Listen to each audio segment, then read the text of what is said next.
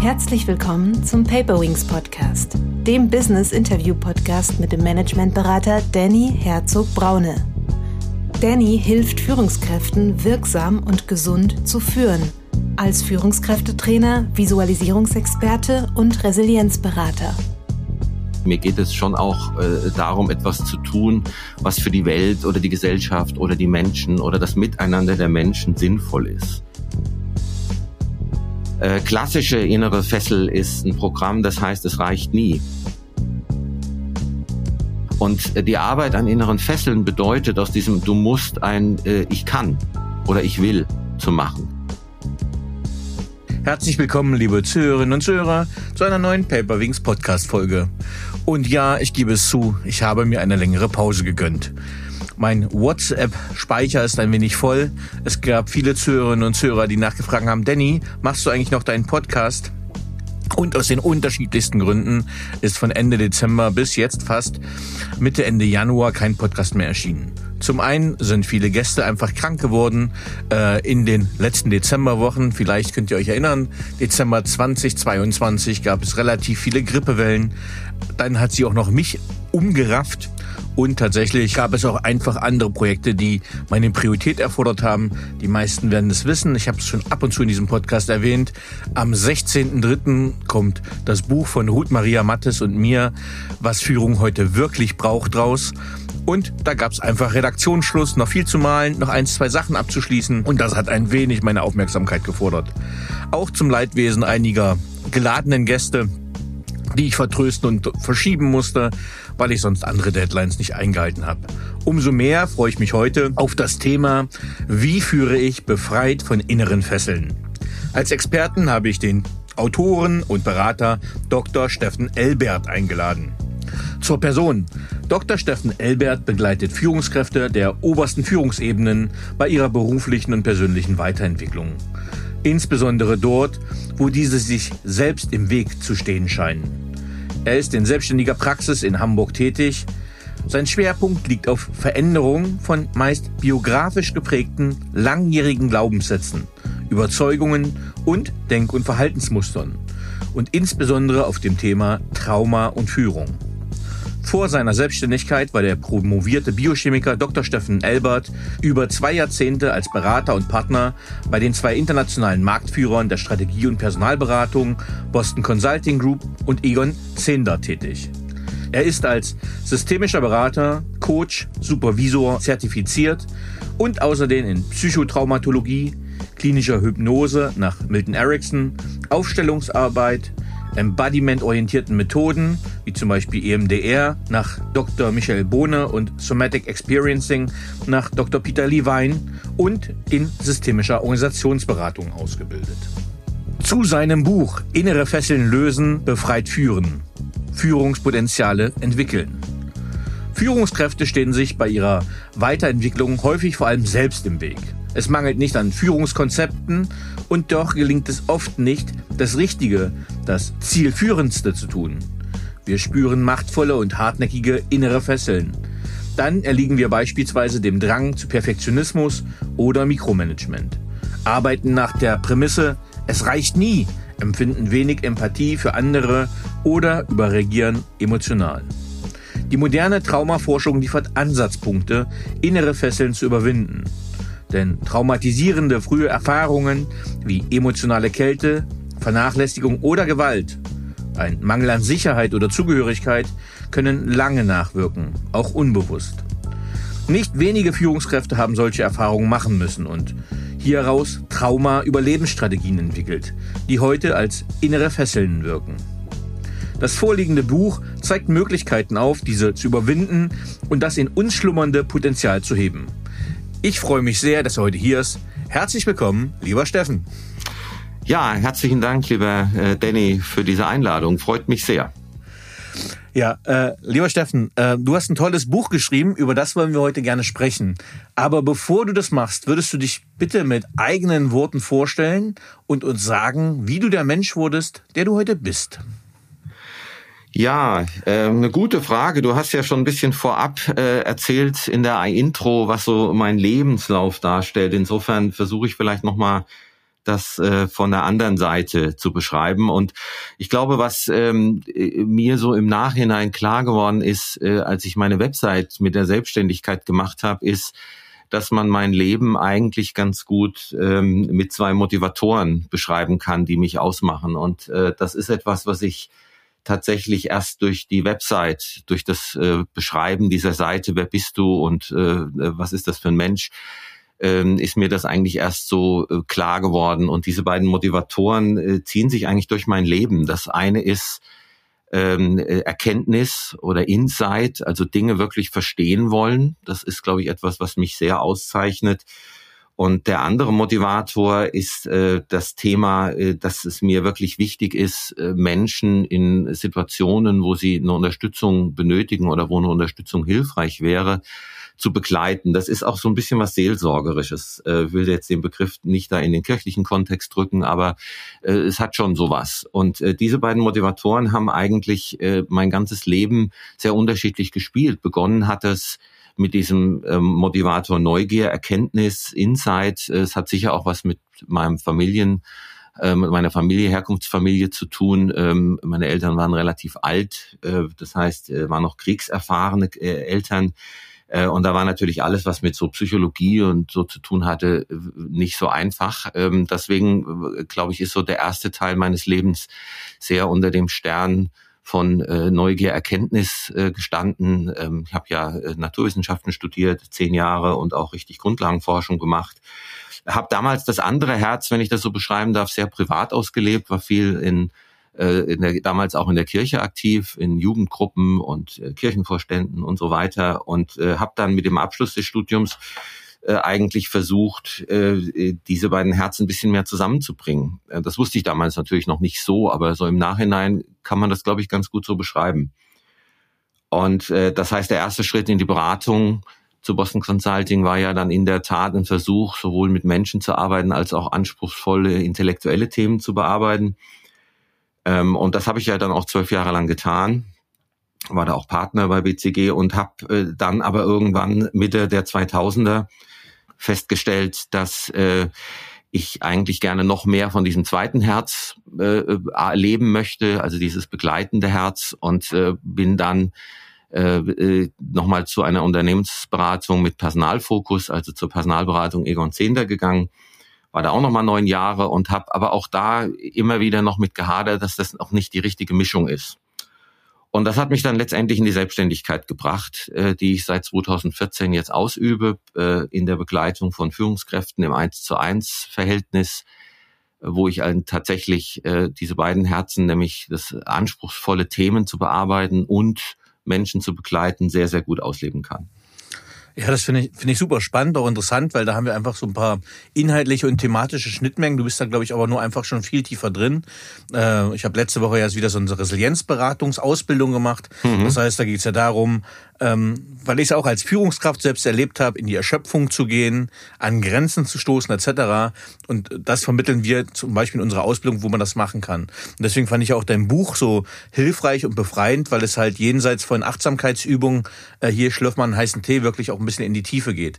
Das mhm. heißt, du bringst wirklich diesen professionellen Projekt, Business, Consulting Hintergrund mit und jetzt aber auch diese Tiefe, was du sagst, diese Seele und das Herz. Wie gestaltet sich denn dann so dein beruflicher Alltag? Wie kann man sich denn das vorstellen? Das ist eigentlich relativ einfach zu beschreiben. Also ich äh, im beruflichen Alltag äh, äh, mache ich im Regelfall Sitzungen mit meinen Klienten. Das heißt, das sind Gespräche. Ähm, ich arbeite in einem Format von halben Tagen mit meinen Klienten. Das heißt, wir treffen uns so äh, alle drei, vier Wochen für einen halben Tag. Meistens sind das so drei Stunden und äh, bearbeiten ein Thema, was eben dann äh, sich an dem Tag äh, als besonders äh, relevant zeigt. Ähm, das Ganze ist eingebettet natürlich in eine ganze Reihe von Fortbildungen. Ich bin ja sehr fortbildungsaffin, habe viele, viele Dinge gemacht in den letzten Jahren, um mich da also auch methodisch aufzuschlauen ähm, macht das auch heute noch und äh, natürlich auch parallel dazu Supervisionen, das heißt das äh, Nacharbeiten dieser Sitzungen. Das ist eigentlich so im Wesentlichen mein Alltag. Jetzt ist natürlich das Buch im letzten Jahr dazu gekommen, äh, das ich also geschrieben habe und äh, wo ich jetzt ein bisschen auch damit beschäftigt bin, natürlich äh, das ein oder andere Thema aus dem Buch nochmal äh, aufzuarbeiten und vorzustellen äh, und auch zum Beispiel eben unseren Podcast jetzt zu machen, was mich sehr, sehr freut, dass das Interesse da ist von dir und vielleicht auch von den Hörern dazu. Ähm, aber das ist so eigentlich, damit ist es eigentlich beschrieben. das Schöne ist, dass ich im Vergleich zu früher wesentlich weniger reise, sondern dass die Klienten im Regelfall zu mir kommen. Ich habe einen Raum in Hamburg, in dem ich arbeite ähm, der entsprechend auch eingerichtet ist. Ähm, und wir werden ja später vielleicht nochmal drauf zurückkommen. Es geht ja bei dieser Arbeit sehr um das Thema Sicherheit, dass der Klient sich, die Klientin sich sicher fühlen muss. Und äh, das äh, habe ich versucht, in diesem Raum auch sehr abzubilden. Also das ist so mein beruflicher Alltag. Mhm. mhm. Du hast schon ein bisschen darauf hingedeutet, als du beschrieben hast, wie du der Mensch wurdest, der du heute bist. Aber ja, was motiviert dich und was treibt dich an, das zu machen, was du heute machst? in der Praxis? Ja, ähm, hochinteressante Frage auch. Also äh, nicht ganz einfach zu beantworten, Danny. Ähm, also ich mir fallen zwei Sachen unmittelbar ein, die ich einfach mal zur Verfügung stellen würde. Das eine ist, und das ist sicherlich auch nochmal ein Erbe aus äh, meinem ersten Berufsteil in der Beratung. Äh, es geht mir sehr um Wirksamkeit. Also ich bin sehr darauf erpicht, äh, dass äh, das Gegenüber äh, mit einem, mit einem, mit einem Wirksamkeitserleben aus den Sitzungen oder aus dem Prozess rausgeht. Ähm, und das äh, steuert auch sehr natürlich meine Denke und meine Art zu arbeiten.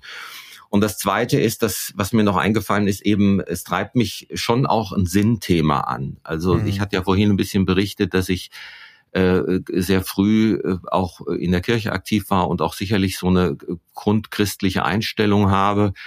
Ähm, und ich denke, dass das etwas ist, was äh, sicherlich auch in der Arbeit sich immer wieder findet. Also mir geht es schon auch äh, darum, etwas zu tun, was für die Welt oder die Gesellschaft oder die Menschen oder das Miteinander der Menschen sinnvoll ist. Und im Buch schreibe ich ja auch äh, relativ weit hinten, dass in gewisser Weise ich meine Arbeit auch, äh, vielleicht äh, auch ein bisschen anmaßend, aber ich empfinde meine Arbeit auch als ein Stück Friedensarbeit, weil es wirklich darum geht, äh, das Miteinander von Menschen äh, anders zu ermöglichen, als es vielleicht im Moment möglich ist. Mhm. Ähm, vielleicht auch nochmal zu deinem Buch. Worum geht es in deinem Buch und was war die Intention, dieses Buch zu schreiben?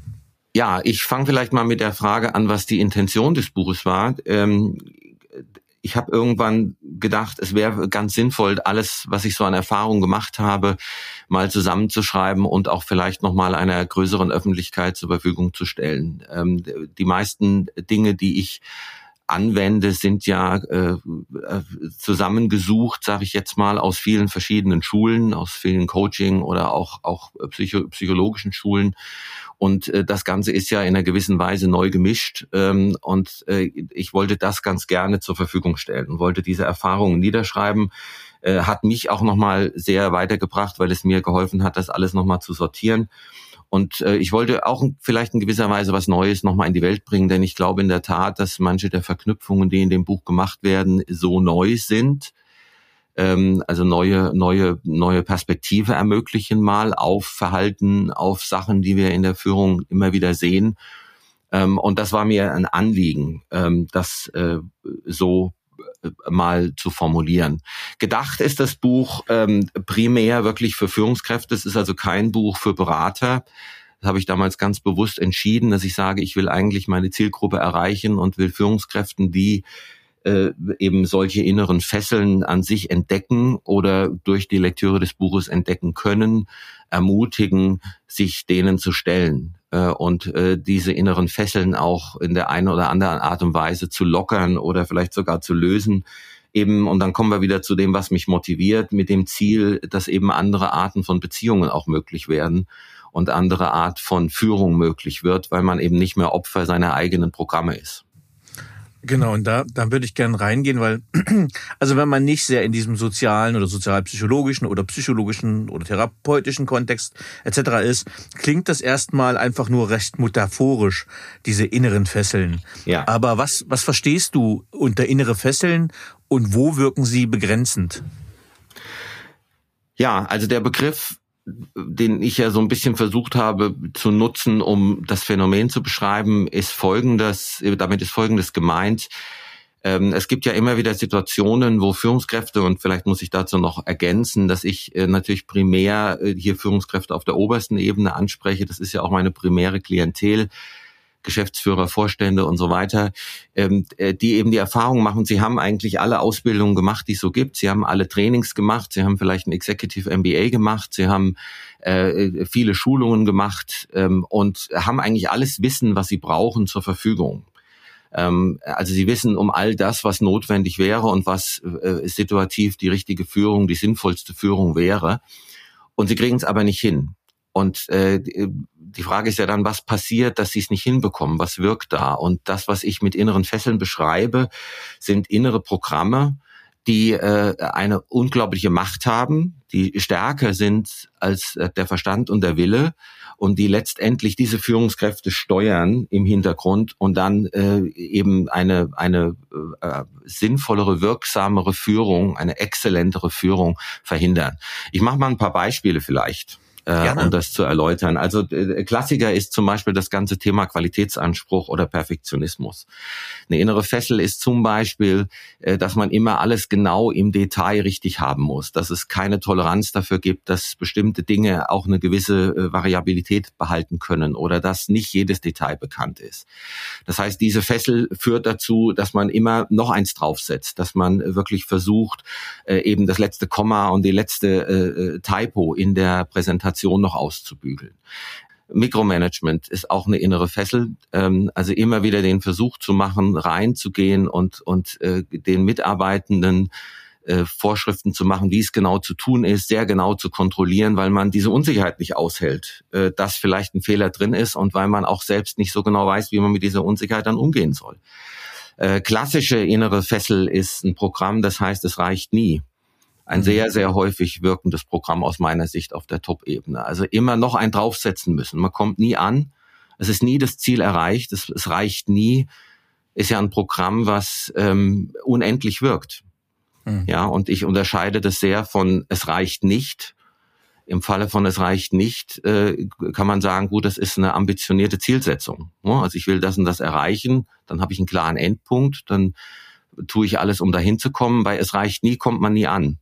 Mhm. Und äh, die Folge davon ist, dass man meistens auch nicht würdigen kann, was passiert ist, sondern dass man immer mit den Gedanken schon beim nächsten Schritt ist. Äh, was Mitarbeitende in den Wahnsinn treibt, weil es nie darum geht, mal zu sagen, toll, wir sind jetzt hier, sondern immer nur darum geht, das nächste Projekt und das nächste Projekt und das nächste Projekt.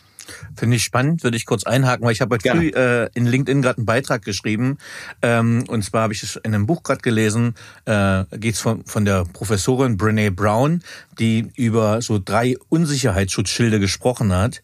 Das heißt, wovor wir uns schützen, um wirklich mal in uns selbst in Verbindung zu gehen, um keine Verletzlichkeit zu zeigen.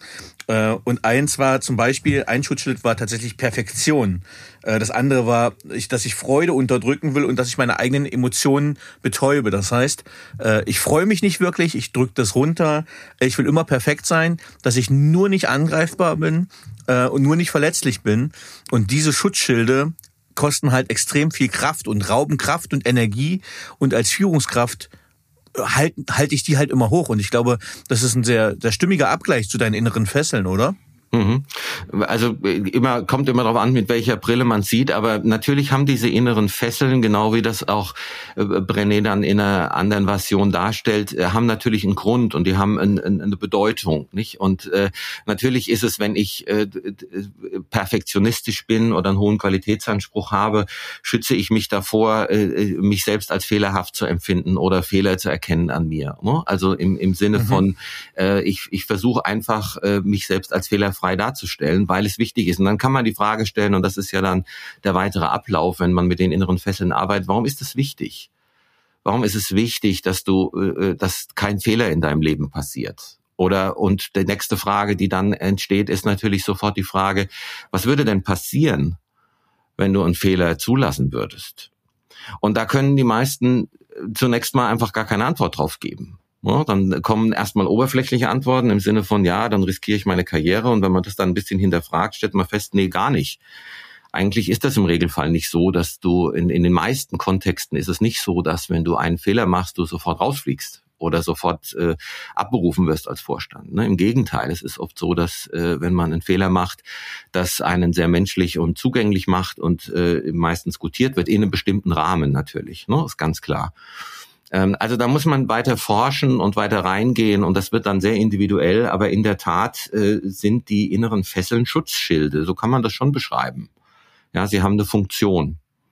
Und äh, das zum Beispiel auch, und so vielleicht den einen Satz dazu noch, äh, weil das äh, komisch wirkt, wenn man das hört, aber eine innere Fessel ist auch über, übertriebene Emotionalität. Also Menschen, die in einem Konflikt immer sofort an die Decke gehen, sofort ausrasten, rumschreien, ja, äh, sich kaum halten können. Äh, auch die hat eigentlich eine Schutzfunktion äh, der, von dem von, von einem Anteil in dem in der Führungskraft selbst. Ja, und das zu verstehen und da reinzugehen, ist eigentlich das ganze Konzept. Also erstmal zu verstehen, es ist eine Fessel und diese Fessel äh, schränkt mich ein und sie ist so machtvoll, dass ich sie mit Willen und Verstand alleine nicht wegkriege. Das unterscheidet es auch von Gewohnheiten. Gewohnheiten kriege ich mit ein bisschen Willen weg. Mhm.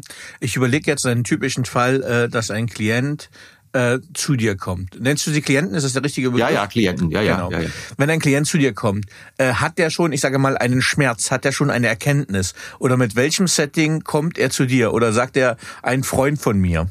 Ne? Also dieses klassische, ja. ein Freund von mir hat da ja. ein Thema. Ja. Ja, das ist sehr unterschiedlich. Also äh, interessanterweise, da ich ja sehr auf der obersten Ebene arbeite, ist das selten so, dass ich Menschen geschickt bekomme. Mhm. Äh, manchmal kriege ich welche geschickt, dann werden die geschickt mit irgendeinem Feedback-Ergebnis oder mit einer Mitarbeiterbefragungsauswertung äh, oder so irgendwas. Die Top-Ebene hat im Regelfall das Thema, dass sie merkt, sie kommt einfach nicht weiter. Ja, mhm. sie kommt an bestimmten Punkten nicht mehr weiter. Das kann sich so äußern, dass sie in bestimmten Beförderungen immer übergangen wird oder dass äh, die Führungskraft äh, auf dem Markt außen äh, immer äh, den kürzeren zieht, wenn es um Neubesetzung äh, von Positionen geht.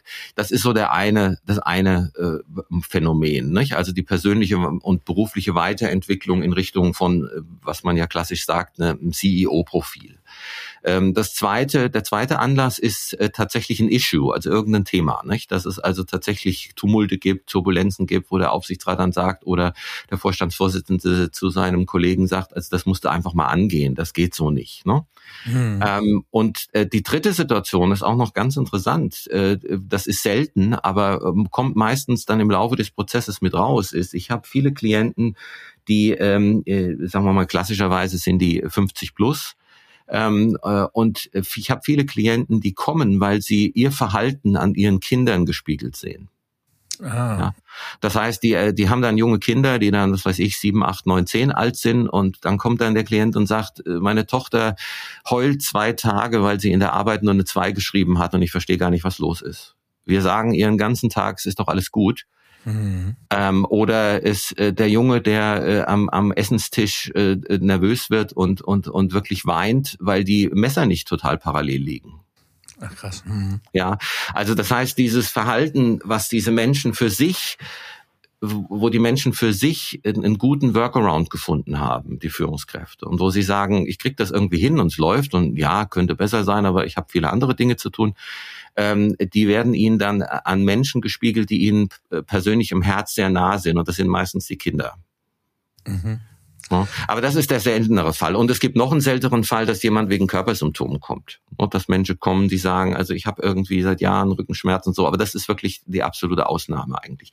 Das sind oft Dinge, die kommen dann im Laufe des Prozesses mit hoch. Aber der Hauptaufhängepunkt ist, ich will eigentlich wirksamer führen. Ja, aber ähm, ich glaube, ich finde diesen Grenzbereich total spannend, äh, in dem du ja quasi auch ähm, operierst. Ähm, ich nehme mal das, den letzten Punkt, den du gerade gesagt hast. So, das sind ja für mich somatische Marker. Das heißt, äh, psychosomatisch merke ich irgendwo, der, der Körper riegelt ab. Äh, mhm. Sei es Tinnitus, sei es ein Hautausschlag, sei es Herzrasen, sei es schwitzige mhm. Hände, mhm. wo man äh, so kurz vorm Burnout steht und irgendwas stimmt nicht. Und ich glaube halt oft ist es nicht nur die externe Umgebung, also klar, die Umgebung kann es sein, es kann der Chef sein, es kann das Klima sein, aber viel kommt es ja wirklich aus eigenen Glaubenssätzen, Gedanken, eigener Leistungsanspruch. Also so wie du es auch gerade beschrieben hast mit dem Kind, finde ich es ganz spannend. Ne, dem Kind will man vorleben, ähm, ah, wir sind keine Leistungsgesellschaft, mach gut, dir soll es gut geben, mach dir keinen Druck. Aber selber ist es in einem Unterricht einer Konkurrenzsituation und erlebt den Vater oder die Mutter ja quasi auch immer äh, selbst intrinsisch hart getrieben, nenne ich mal. Ne? Ja, ja, und das ist ja, äh, also viele dieser inneren Fesseln sind, werden einem ja erst bewusst, ähm, wenn man ähm, die äh, den Preis plötzlich äh, sich mal vergegenwärtigt. Ne? Also viele dieser inneren Fesseln kommen ja nicht als Fessel daher, sondern die kommen als Überzeugung, als Glaubenssatz, als also habe ich so gelernt, äh, meine Erfahrung zeigt, dass es so ist. Ich muss mich immer hart durchsetzen, nur dann werde ich was. Also das sind ja äh, das sind ja Glaubenssätze, äh, die erstmal so als Lebenserfahrungen sich verkleiden. Und erst wenn man sich bewusst macht, was der Preis ist, den ich dafür zahle, und der Preis äh, zeigt sich zum Beispiel bei Kindern natürlich dann deutlich an dem Verhalten dieser Kinder. Oder es zeigt sich eben, wenn man auf sich selbst guckt, äh, an unter Umständen Körpersymptomatiken oder an den Tatsachen, dass man eben kurz vor einem Burnout steht oder dass man das Gefühl hat, macht das Leben eigentlich überhaupt einen Sinn? Ich kann jetzt nochmal fünf Jahre im Vorstand machen und nochmal so und so viel Geld verdienen, aber ist das eigentlich das, was ich machen will? Ne? Also das sind dann alles so die Punkte, wo sich der Preis, den die Fessel hat, einschlägt, einschleicht. Und das ist etwas, äh, Danny, was ich finde, was so wichtig ist, in dem Kontext nochmal zu sagen. Äh, es gibt äh, wahrscheinlich bei jedem von uns unglaublich viele Fesseln. Und äh, ich glaube, das Entscheidende ist, immer wieder zu prüfen, wo ist der Preis so hoch, dass es sich rentiert, die Fessel zu verändern. Also wenn ich mal ein Beispiel nehme, wenn ich irgendwie sage, ich, äh, ich bin jemand, der gern den Tisch ordentlich äh, gedeckt hat, wenn ich Gäste bekomme und dann nehme ich mir zwei bis drei Stunden Zeit, weil ich alles nachpoliere und so weiter. Wenn ich das einmal im Quartal mache, weil ich einmal im Quartal Gäste habe, dann ist das zwar sicher eine Fessel, weil ich kann dann vielleicht nicht so spontan Gäste empfangen, aber wenn es einmal im Quartal ist, kann man sagen, was soll's. Wenn ich ein Restaurant habe, ist das was anderes. Ja, da ist der Preis einfach sehr, sehr hoch, weil ich sehr viel Freizeit, sehr viel Energie in die Fessel stecke oder in die Befriedigung der Fessel stecke. Und diese Fessel, das sind ja Programme, die haben einen unbedingten Muss-Anspruch. Das heißt, eine mhm. Fessel zeichnet sich immer dadurch aus, dass es irgendwie, du solltest, du musst, äh, es ist wichtig, das oder man macht doch. Ne? Also hat ein bisschen Ähnlichkeit mit dem, was Freud früher als Über-Ich beschrieben hat. Ne? Es sind solche, solche, solche äh, äh, äh, Paradigmen, die in uns wirken, die wir äh, zwar theoretisch hinterfragen können, aber praktisch nicht verändern können. Na, was ich, was ich ganz spannend finde, ist die Parallele und gleichzeitig ist es ein ähm, semantischer Widerspruch äh, zu den inneren Treibern. Ich mache immer gerne so einen inneren Treibertest, wo man sagt, es gibt so diese fünf inneren Treiber, sei stark, ja. äh, mach schnell, sei ja. perfekt, äh, ähm, halt alles zusammen, sei für Harmonie.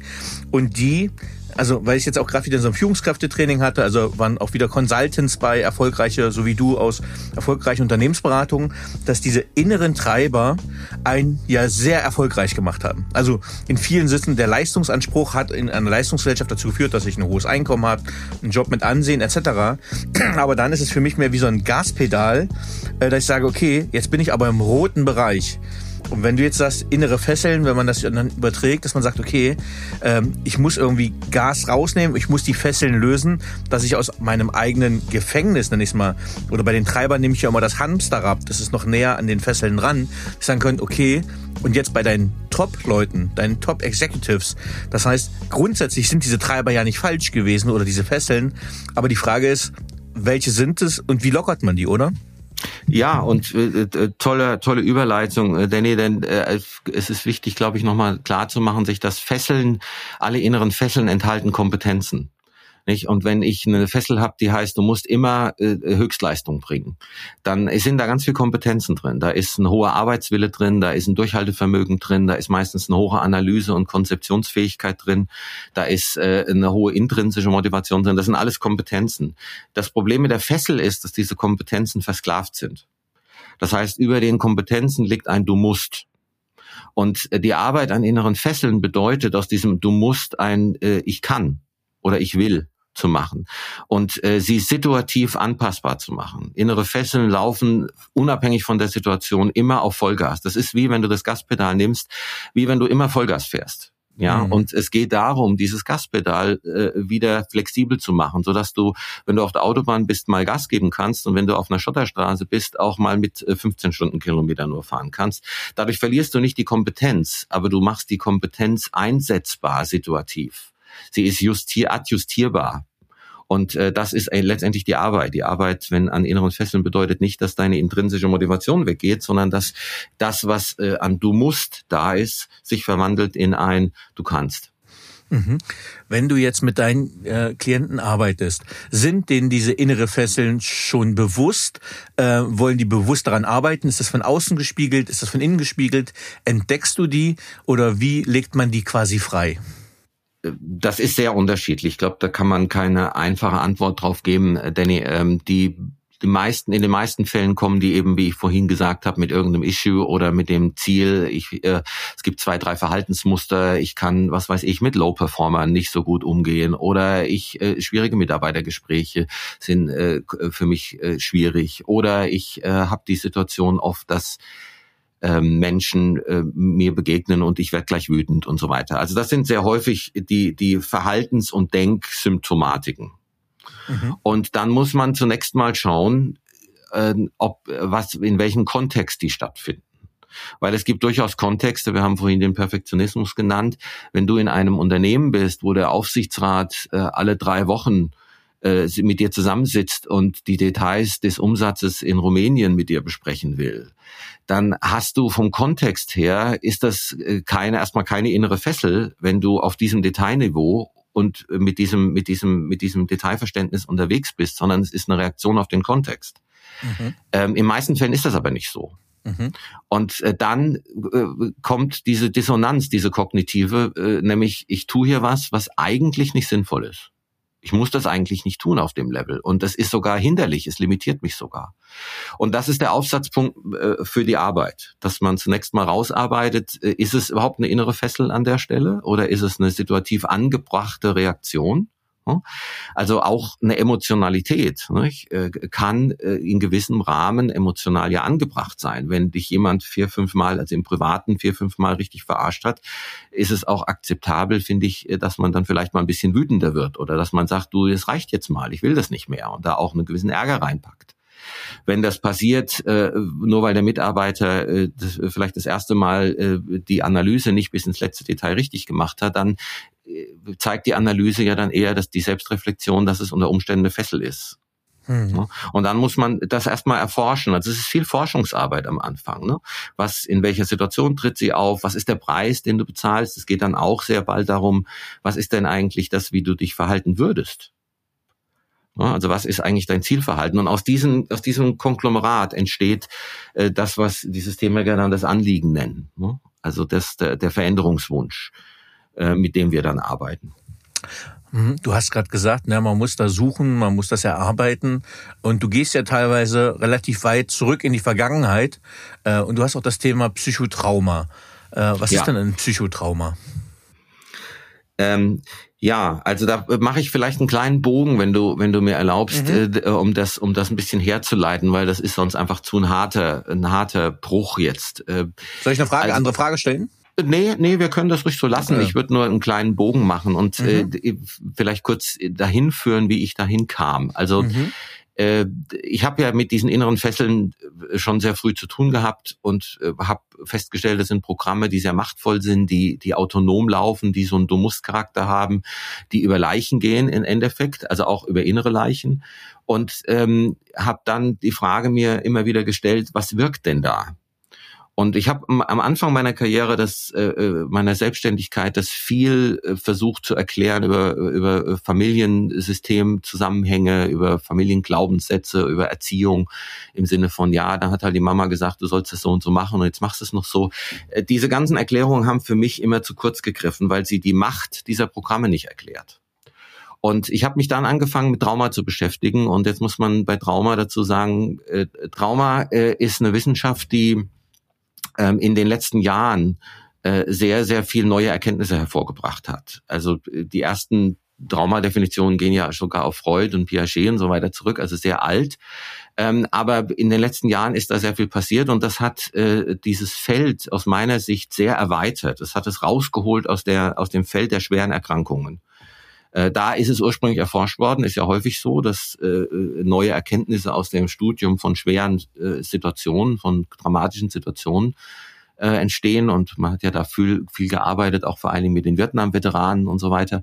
Und ähm, Trauma ist verknüpft äh, mit äh, dem Entwickeln von sogenannten Trauma-Überlebensstrategien. Das heißt, äh, wenn man ein Trauma erlebt hat, und kann ich gleich noch ein bisschen was dazu sagen, dann entwickelt sich ein, eine Überlebensstrategie, die einem damals, wenn das, als das passiert ist, das Überleben gesichert hat. Und diese Trauma-Überlebensstrategien, und das ist das, was mir so klar geworden ist, haben eigentlich die gleiche Dynamik und die gleich, das gleiche Auftreten und die gleichen Phänomenologie wie die inneren Fesseln.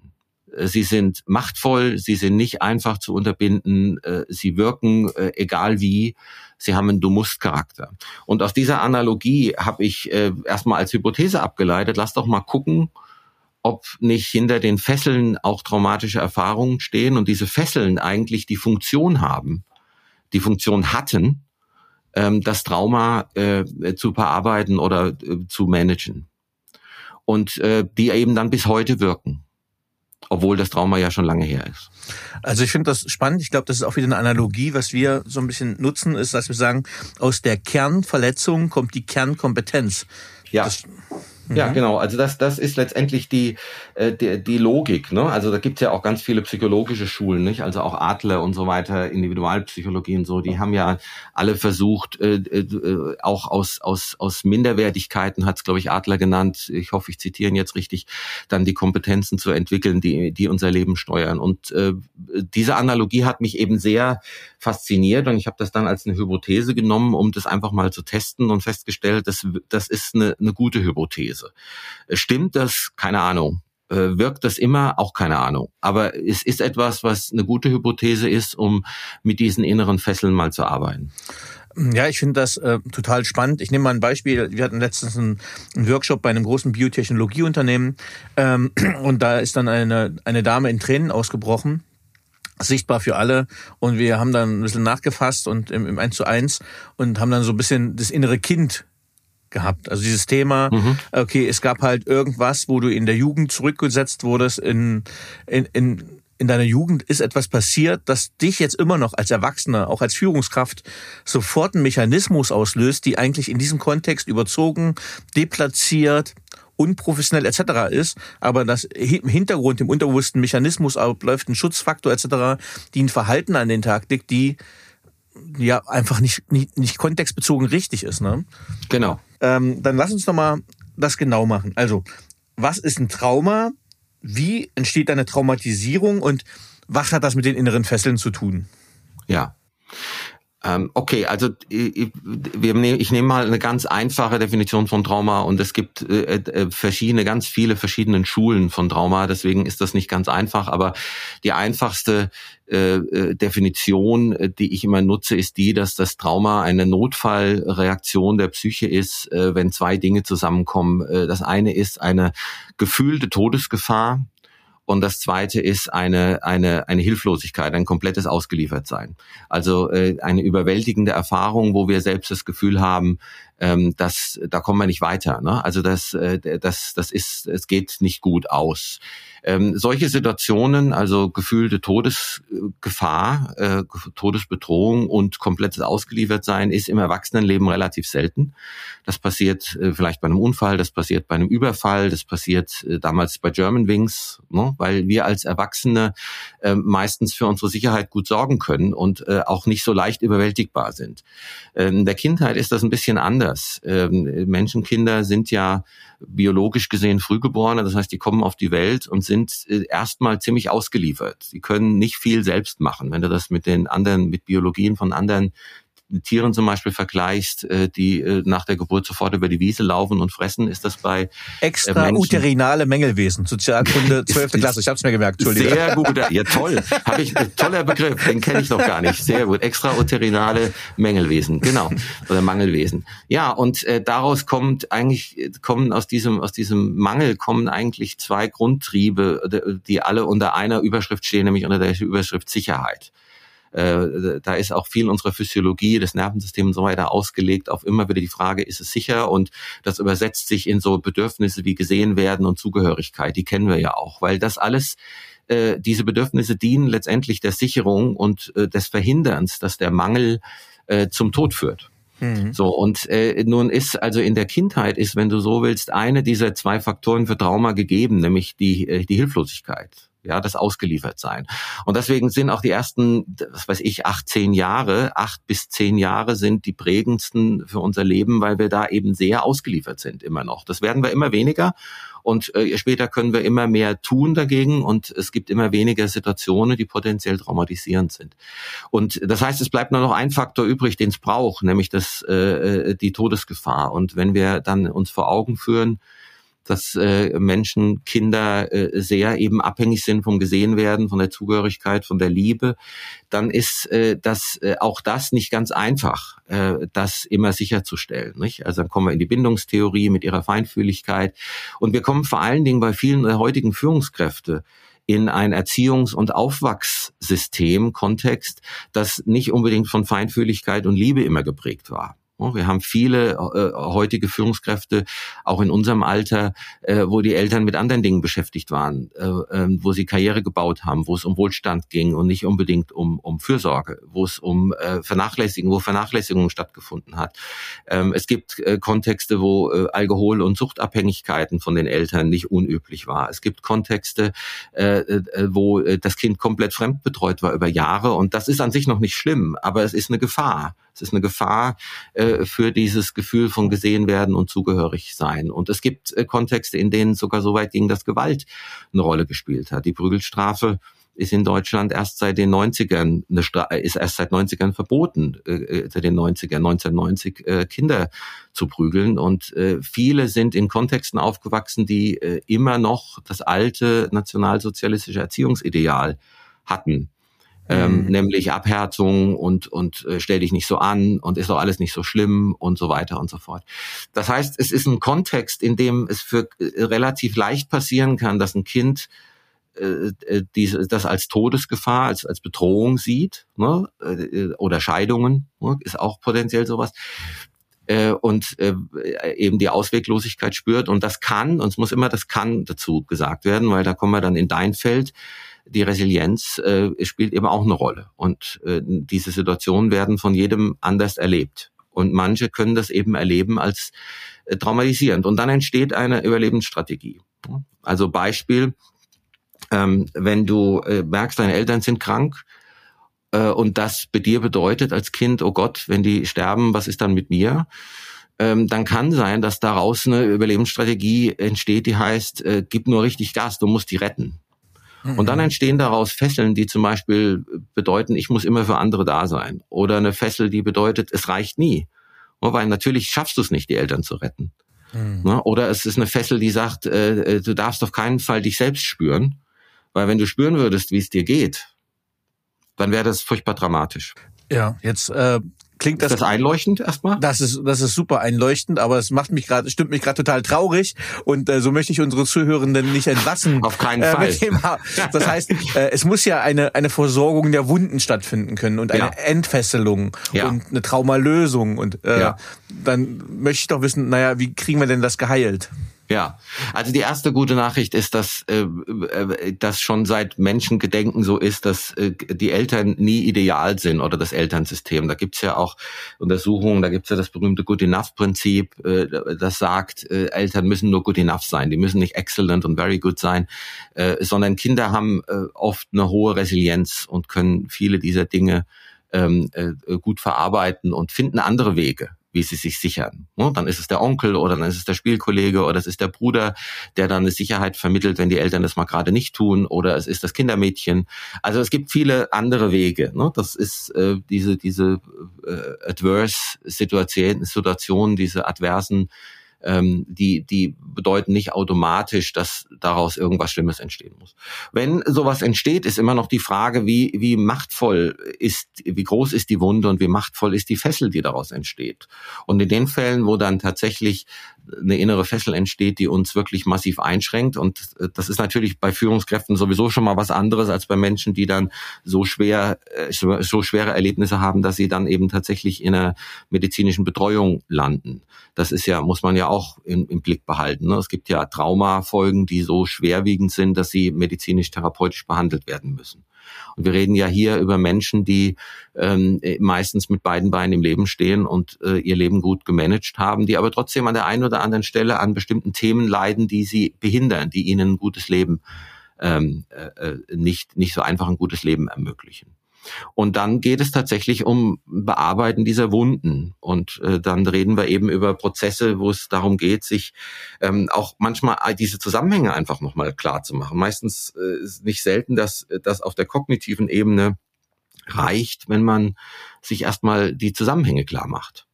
Also was, wo, wo, wie, wie hängt dann das Verhalten heute unter Umständen mit etwas zusammen, was ich mal erlebt habe? Mhm. Okay. Ist das etwas beruhigender, Danny? Ja, das ist deutlich, deutlich versöhnlicher. äh, aber jetzt äh, gehen wir wieder in Konkretes. Ich kann mir jetzt vorstellen, dass äh, ein, zwei Führungskräfte äh, sich jetzt erwischt fühlen auf dem linken oder rechten Ohr und sagen, ui, das, was der Steffen äh, gerade erzählt, das löst bei mir was aus. Ähm, da wird was aktiviert. Äh, vielleicht suche ich ja mal den Kontakt. Wie lange äh, dauert denn so, ein, so eine Themenbehandlung? Also wenn er jetzt sagt, jetzt merke ich gerade hier tatsächlich in dem Meeting verhalte ich mich immer äh, wie der sechsjährige Schuljunge, äh, der sein, dem sein Schulbrot weggenommen wird. Dabei bin ich doch ein mhm. erwachsener Manager. Mhm. Äh, mhm. und ich erkenne jetzt gerade, okay, vielleicht sollte ich an das Thema mal rangehen. Ähm, wie würde das in so einem ja, Prozess, in einer Behandlung, im Gespräch dann in der Regel mit dir ablaufen?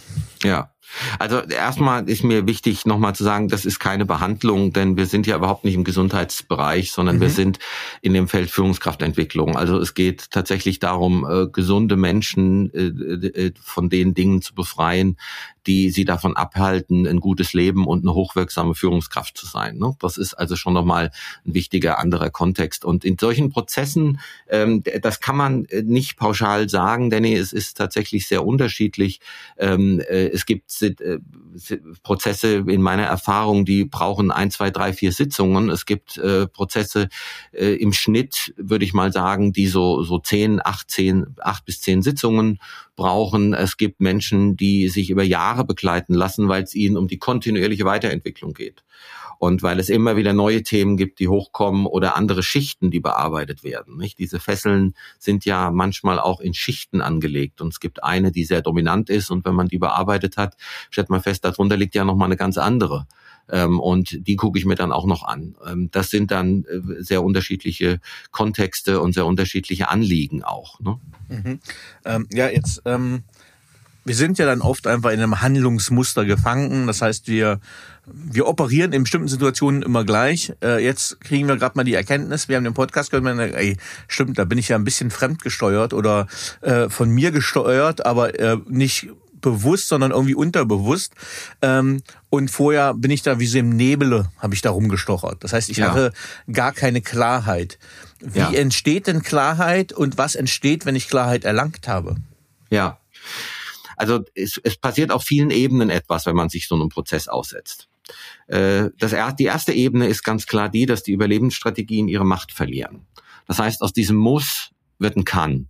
Das heißt, man rastet eben nicht mehr in der in der Situation aus oder äh, man äh, guckt eben nicht mehr bei jedem Dokument äh, jeden Fehler durch und jedes Komma, man hat eine höhere Toleranz für bestimmte Dinge und so weiter und so fort. Oder das es reicht nie, verwandelt sich so langsam in ein es reicht nicht. Das heißt, man kann mal innehalten und zufrieden sein mit bestimmten Dingen, die man erreicht hat, anstatt immer nur aufs Nächste zu schauen. Und dann gibt es, äh, äh entsteht Klarheit im Sinne von, man versteht sich selbst besser. Also man versteht, wo kommen bestimmte Themen her, äh, was ist mir passiert, äh, wie hat das auf mich gewirkt. Äh, das hat auch als direkte Folge eine Versöhnlichkeit zur Folge mit sich selbst. Das heißt, es hat einen, einen Selbstwerteffekt. Also man äh, guckt anders, man guckt versöhnlicher auf sich, äh, kann fast so weit gehen sagen, die Selbstliebe, die Selbstachtung nimmt zu, weil man erkennt, dass das, was man bisher als eine Fessel empfunden hat und genervt war davon und sagt, Mensch, bin ich, warum bin ich so blöd, dass ich das nicht hinkriege? Aus dem wird plötzlich etwas, was einen hat überleben lassen. Ja, das heißt, dieses, dieses, äh, die Fessel wird eigentlich eine Selbstwertquelle, weil man sagt, wow, man kriegt eine Achtung davor vor dem, vor dem Kind, was in einen von vor, vor, vor sich selbst als Kind, dass man so eine tolle Lösung entwickelt hat damals für das Thema. Ja, das stärkt also auch nochmal den Selbst, Wert und es gibt äh, in der Erfahrung so etwas wie Ganzheitlichkeit und, und eine Gelassenheit, die kommt. Äh, das, wenn das Muss weggeht, ähm, entsteht ganz viel Ruhe innerlich. Ja, weil man merkt, man ist wirksam, man kann, aber man muss nicht. Ja, und diese, diese Muss Glaubenssätze, die sind ja sehr vielfältig im, in unserem Leben. Und wenn wir die etwas rausnehmen können als Führungskraft und sagen können, ich kann das und ich entscheide das, ob ich das will. Ich habe immer eine Wahl. Das ist ja auch etwas, was in der Resilienzforschung immer wieder hochkommt, wie wichtig die Selbstwirksamkeit ist. Das Gefühl, ich habe eine Wahl, ich kann entscheiden, ich kann Nein sagen. Ähm, ich glaube, wenn ich, du, hm. ja. Ich glaube, ich finde das Bild von so einem Tempomaten ganz hilfreich, ähm, weil wir haben so diese Autoanalogien schon ein paar Mal gehabt oder Gaspedal. Ja. Ne, ja. Wenn ich dann irgendwann sage, äh, ich habe den Tempomat gerade auf, keine Ahnung, 240 ja. und dass ich irgendwie lerne, diesen Automatismus rauszunehmen, dass ich sagen kann, genau. ey, ich darf jetzt hier auch mal 160 oder auch gerne mal mit 120 gerade die genau. Teilstrecke fahren. Genau. Und das ist situativ angemessen, darum geht's. Es gibt Situationen im Führungskontext, wo du 250 fahren musst. Also jetzt, das, das Bild ist äh, von der ökologischen Sicht her ein bisschen schwierig, aber es gibt Situationen, wo du, wo du Vollgas geben musst, sag ich mal so. Ähm, aber es ist nicht immer so. Mhm. Und wenn du eine innere Fessel hast, dann denkst du, es ist immer so. Und wenn du das erkennst und daran arbeitest, dann und, und es schaffst, dieses Gaspedal zu regulieren und zu sagen, ich guck mal, was ich fahre und ich stelle den Tempomat da ein, wo ich ihn haben will und der ist nicht festgerostet auf 220. Ja, dann äh, hast du deine, das ist ein Effekt der Entfesselung. Ne? Die Kompetenz geht nicht weg. Die Kompetenz des Gastgebens geht nicht weg, aber sie wird regulierbar. Das so. Muss geht weg. Ich finde, das ist ein super, super Abschlusssatz für unseren Hauptteil.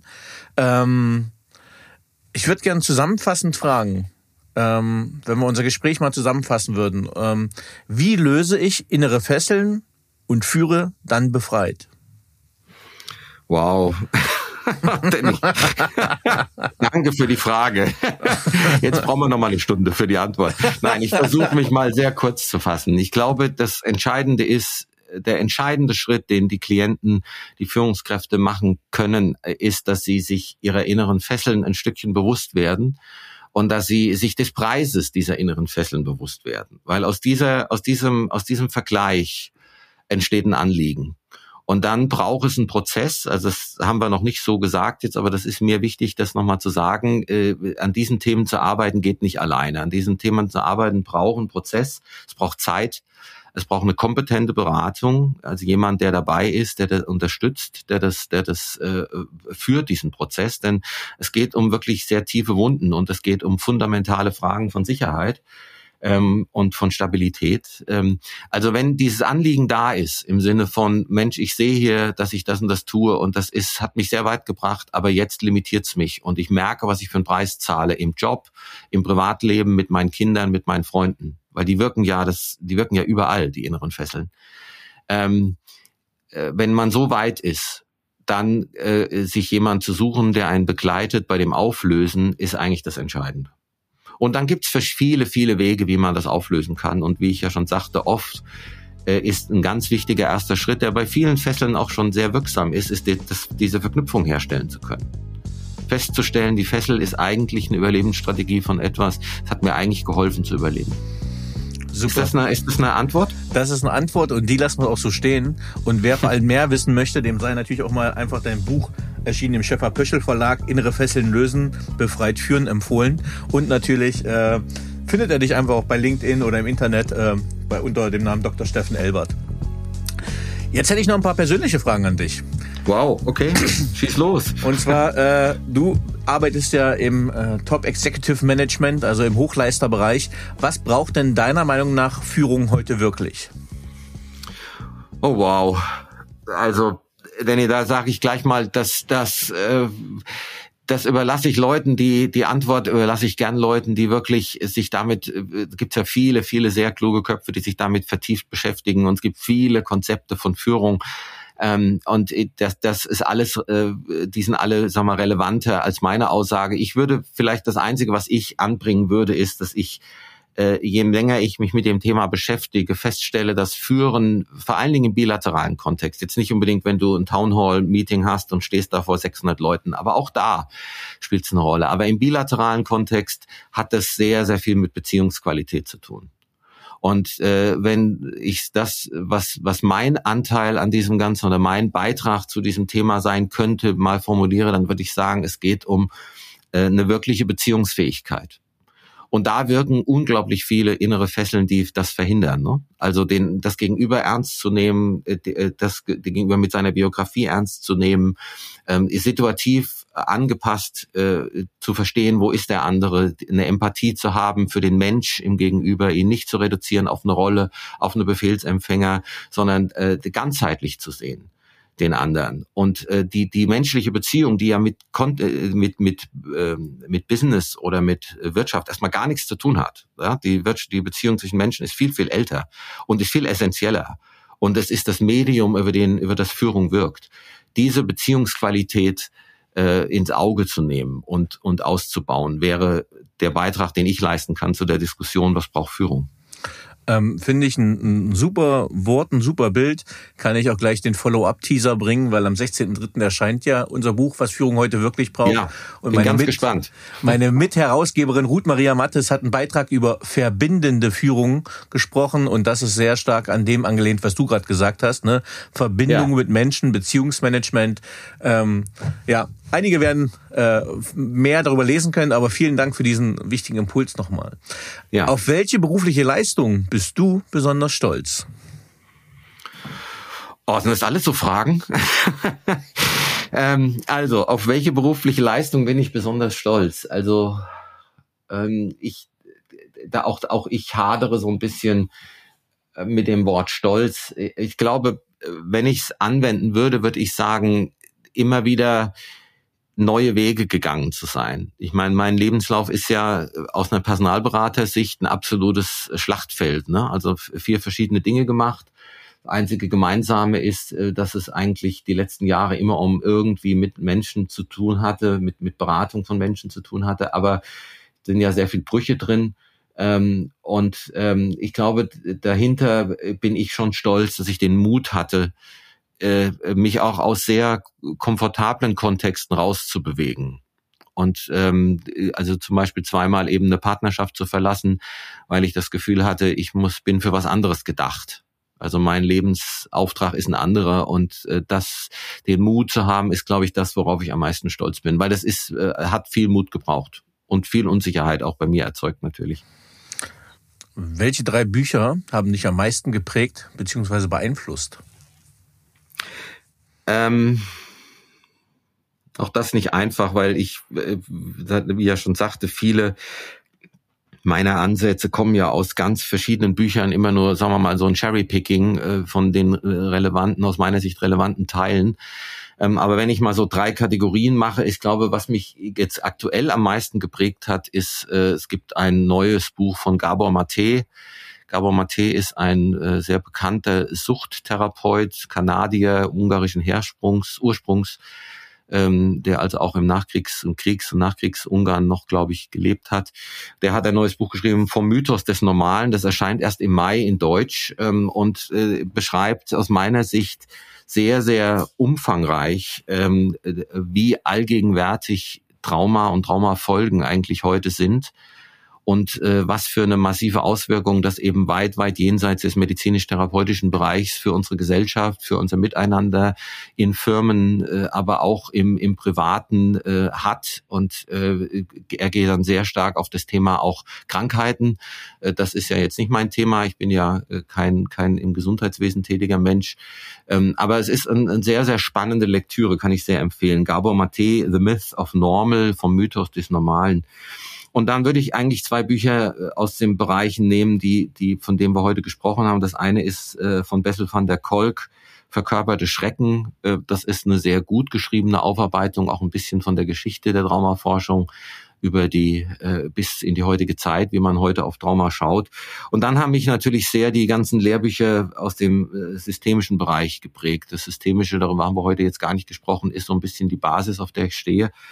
Und äh, da gibt es eine ganze Reihe von sehr exzellenten äh, äh Gedankenführern, äh, die das, äh, die das, dieses systemische Weltbild und die systemische Haltung ähm, beschrieben haben. Und das hat mich, glaube ich, auch sehr verändert, äh, weil es eben weggeht von dem naturwissenschaftlichen, einfachen Ursache-Wirkungsdenken hin in eher ein zirkuläres Denken und in Wechselwirkungsdenken. Und äh, das hat mein Weltbild, glaube ich, sehr verändert.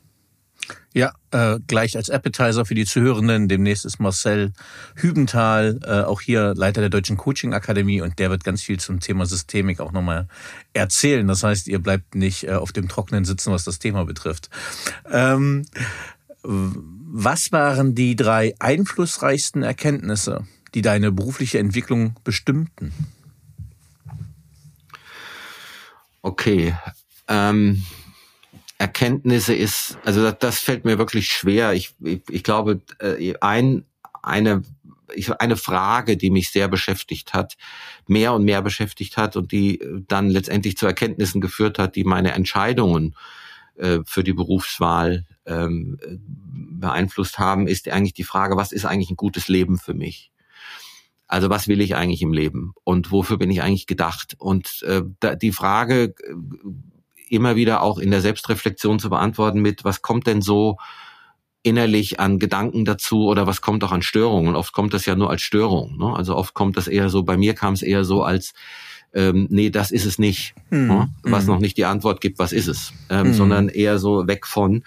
Und ähm, ich glaube, die Beschäftigung mit diesem Thema, worum geht's eigentlich im Leben und was ist ein gutes Leben, ähm, das hat ja früh schon auch mit den ganzen christlichen Fragen angefangen. Und dann äh, habe ich ja vorhin schon über meine beiden Motivatoren geredet, äh, die da auch eine wichtige Rolle spielen. Ne? Also es geht auch ein bisschen um Sinn. Es geht ein bisschen darum, die, die Suche nach dem Sinn, nach dem, wofür ich gedacht bin oder was eigentlich so meine Aufgabe sein kann. Die hat, glaube ich, viele, viele Fragen hochgeworfen, aus denen dann Erkenntnisse entstanden sind. Also zum Beispiel eben, dass es mir darum geht, anspruchsvolle Arbeit zu machen, äh, dass ich Menschen begleiten will, dass ich wirksam sein will und so weiter. Das sind dann diese Erkenntnisse, die daraus entstanden sind. Siehst du den Weg eigentlich schon voraus? Also du hast jetzt eine Entwicklung. Äh, retrospektiv kann ich die auch sehr gut nachvollziehen. Ja. Ähm, und du entwickelst dich ja immer noch weiter. Siehst du den Weg schon voraus, was kommen kann und kommen soll und kommen darf? Für mich jetzt oder ja. für die Welt? Nee, nee. Halten wir es mal begrenzter, wir haben ja nicht mehr so viel Zeit. Ja, ja, weil das andere würde ich, hätte, würde ich, den andere Frage würde ich sofort zurückspielen. Also da traue ich mir nichts zu. Nee, nein, ähm, finde ich. Also ich glaube, ich glaube schon, dass es mir wieder immer mehr darum gehen wird, dieses Thema Wirksamkeit und Relevanz äh, von dem, was ich tue, äh, immer wieder zu hinterfragen. Und äh, es gibt natürlich auch in meiner Arbeit unterschiedlich relevante Prozesse. Ne? Es gibt immer auch Prozesse, die vielleicht auch aufgrund der Anliegensituation berechtigterweise auf einer eher oberflächlicheren oder eher eher seichteren Ebene bleiben, die dann auch nicht so wirksam sind. Ne? Die also eher so ein bisschen, wenn ich so sagen darf, fast den alten Unternehmensberater in mir ansprechen äh, Diskussionen über Strategien oder über Strukturen oder über Prozesse. Die haben auch alle, sind alle wichtig, gar keine Frage. Aber ich glaube, wenn ich meine Zukunft sehe, dann wird es mir mehr und mehr äh, um, um dieses, äh, um, um das Befreien von Fesseln gehen und, und Menschen immer mehr äh, zu begleiten beim Befreien von ihren Fesseln, damit die Beziehungen wahrhaftiger tiefer, ganzheitlicher werden, die diese Menschen führen können, was ja dann unmittelbar auch eine Auswirkung auf mich hat. Mhm. Sehr schön. Wenn du mit einer historischen oder lebendigen Persönlichkeit ein gemeinsames Abendessen verbringen könntest, mit wem würdest du es gerne tun? Ähm, die, die erste Antwort darauf wäre tatsächlich, was ich vorhin äh, dir von dem Autoren Gabor Mate erzählt hat. Dieser Mensch würde mich wirklich mal faszinieren. Der ist auch schon ziemlich alt, glaube über 70, wenn ich mich richtig informiert habe, bin gar nicht sicher lebt in Kanada, glaube ich. Also es ist nicht ganz einfach, aber mit dem würde ich gerne ein Abendessen verbringen, weil ich glaube, der hat ganz viele Dinge gesehen. Ist ja ein Arzt, mhm. der mit einer ganz anderen Logik auf die Welt geschaut hat und da viel erarbeitet hat. Und ähm, das Zweite, was mich wirklich immer wieder mal reizt, ist äh, auch eine Frage, die, die ich habe ja auch eine Zeit lang in der Coaching-Ausbildung war ich tätig. Und da ist immer so die Frage, würdest du äh, einen Putin oder einen Trump coachen? Mhm. Und ähm, äh, was mich wirklich mal reizen würde, ist mit den beiden als Kinder ein Gespräch zu führen. Also ich würde wirklich gerne verstehen, wie die, also in meiner Logik natürlich, die natürlich von einem Traumamodell geprägt ist, was haben die erlebt und wie haben die es erlebt und wie haben die es verarbeitet? Also mit denen als Kinder ein, ein Abendessen zu haben oder ein Spieleabend oder was immer, fände ich sehr, sehr reizvoll. Äh, äh, spannende Antwort, klingt aber auch sehr anstrengend. Ähm. Ja, absolut, absolut, absolut, absolut. Und äh, äh, also ob, wenn es dann wirklich äh, möglich wäre, ob ich es machen würde und könnte, ist noch mal eine andere Frage. Ich bin ja nicht ausgebildet, um mit, mit Kindern und Jugendlichen irgendwie zu sprechen in dem Form, sondern bin nur als Vater dann meine Vatererfahrung. Aber ähm, ich fände es wirklich mal interessant, äh, da einfach mal äh, zu horchen, was, was ist denen, was haben die erlebt? Ja, hm. also was, what happened to them, wie man so schön sagt, ne, mit in amerikanisch. Gut. Dankeschön. Ähm, wenn du dein jugendliches Ich treffen würdest, was würdest du ihm raten? Ja, also ich habe ja in dem Buch auch ein bisschen geschrieben, dass ich selbst auch natürlich massiv innere Fesseln hatte und noch habe. Also ich nehme mich ja aus diesem ganzen Prozess nicht raus, sondern viel von dem, was ich beschreibe und was ich arbeite, ist ja auch entstanden immer aus der Selbstreflexion und aus dem Selbstanwenden von bestimmten Ideen und Gedanken und Hypothesen. Und ähm, ich glaube, ich habe ähm, sicherlich einiges an Wunden auch aus meiner äh, Herkunftsfamilie und aus meinem Upbringing ähm, äh, mitgenommen. Und ich glaube, wenn ich mein mein jugendliches Ich heute treffen würde, vielleicht eher mein kindliches Ich, dann würde ich dem, mein jugendliches auch, würde ich dem wahrscheinlich raten, äh, sich früh Hilfe zu holen. Mhm. Und äh, früh dafür zu sorgen, dass diese Wunden nicht so nicht so über Jahrzehnte wirken, sondern dass die vielleicht früher versorgt werden. Auch nochmal ein guter Impuls nach draußen ähm, an die El zuhörenden Eltern. Ähm, mhm. Hast du aktuell ein Motto, Credo oder Mantra? Und wenn, wie lautet es? Also ich habe kein, ich habe kein äh, Credo oder Mantra oder äh, ein Motto. Ich habe aber einen, ein Zitat, was mich immer wieder, was mir immer wieder begegnet und was ich auch auf der Website stehen habe, weil es, glaube ich, sehr das beschreibt, was ich äh, so als meinen Weg erlebt habe und was ich auch als äh, als als äh, sagen wir mal Gedanken in die Welt bringen will. Und das ist vom Nietzsche, das der Satz werde der du bist.